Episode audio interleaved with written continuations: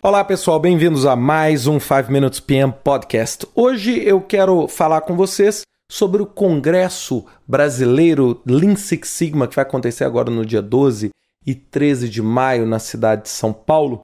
É um congresso que eu acho extremamente interessante. Eu resolvi fazer esse podcast exatamente porque o tema do congresso é muito interessante porque ele não é um congresso especificamente de gerenciamento de projetos, como eu já tive a oportunidade de apresentar em outras vezes, mas ele é um congresso que reúne diferentes assuntos e é muito interessante porque ele fala a eficiência na gestão das empresas brasileiras para concorrer no mercado internacional, né? Ou seja, o Brasil está vivendo um momento diferente, né? Um momento diferente na sua própria história e as empresas estão buscando se tornar excelentes. E a excelência, ela passa pelo gerenciamento de projetos, que eu já falei inúmeras vezes, mas ele também engloba uma série de outras coisas como inovação, excelência na gestão pública, a parte de percepção econômica, economia mundial, né? Nós estamos vendo né, como a economia mundial está se transformando de uma forma bastante interessante, né? Quem diria hoje você ter um problema tão crítico vindo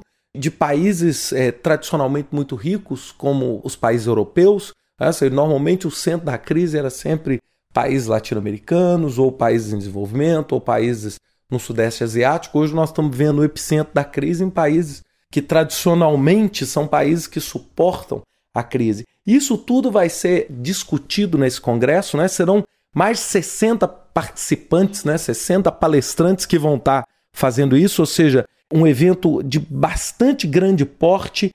E eu tive a felicidade de ser convidado para ser um dos palestrantes. Então, no dia 13, eu vou falar sobre um tema que eu tenho recebido muitas perguntas, né? Muita gente me perguntando sobre como a gestão de projetos pode fazer o diferencial para o Brasil.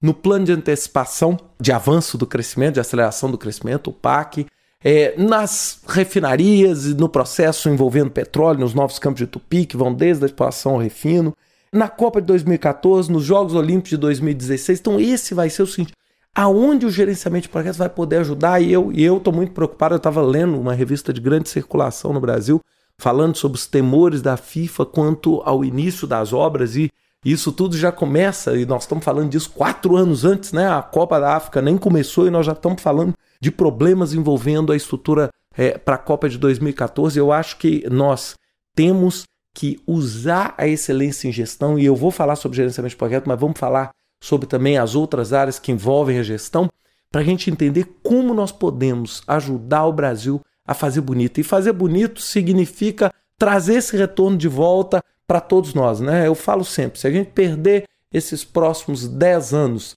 de crescimento dentro do Brasil, realmente, para ter um outro cenário como esse, tão favorável quanto o que nós estamos vendo nos próximos 10 anos, realmente, talvez é, os nossos netos vão estar tá aí capazes de poder lidar com isso. Certamente não vai ser nem a nossa geração, nem a geração dos nossos filhos. Então, é isso que eu vou falar. Lá nós vamos estar tá cobrindo tópicos como ecologia, ambiente social, responsabilidade social. Uma coisa que eu tenho pensado muito é como introduzir esses conceitos de responsabilidade social e esses conceitos de sustentabilidade dentro da própria atividade de gestão de projetos.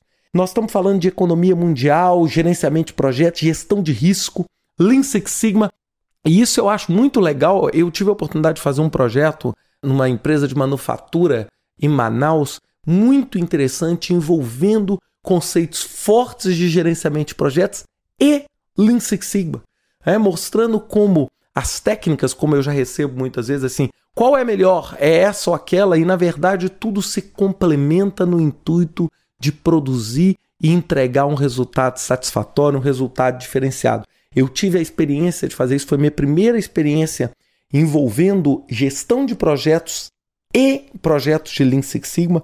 Foi muito interessante. Outra área que é uma área que se fala muito e uma área extremamente importante hoje que é a inovação, não é como grande veículo. Eu falei muito sobre isso quando eu tive no curso no MIT alguns, algumas semanas atrás, como a inovação também vira um alicerce e finalmente a parte da gestão pública. É como nós podemos aumentar a eficiência do setor público para o quê? Para aumentar a capacidade que as empresas vão ter de gerar valor para a sociedade, né? Eu acho que essa vai ser a grande tema desse congresso. É, vai ser, acho que uma oportunidade muito grande também de network, encontrar com as pessoas. É, eu devo, eu não vou poder ficar os dois dias lá, mas no dia 13 eu vou estar tá lá. Acho que vai ser uma oportunidade muito grande. Eu sempre falo, e já falei, acho que em muitos podcasts, né? Eu invisto pelo menos 10% do meu tempo em capacitação. Então, ou seja, pelo menos aí um mês por ano aí aproximadamente eu estou investindo em capacitação, em estudar, em ouvir o que, que os outros estão falando para realmente poder agregar o meu trabalho e poder construir esses diferenciais. Acho que esse congresso vai ser uma oportunidade ímpar, né? Não tô, não sou da comissão organizadora, né? Não sou, sou é, um mero palestrante, né? Que vou estar tá lá dando a minha contribuição voluntariamente para esse congresso, mas eu acho aí uma coisa que a gente tem que mencionar para todo mundo, porque de repente vale a pena a gente estar presente lá no dia 12 e 13 de maio. Um grande abraço para vocês e até a semana que vem com mais um 5 Minutes PM Podcast. Até lá.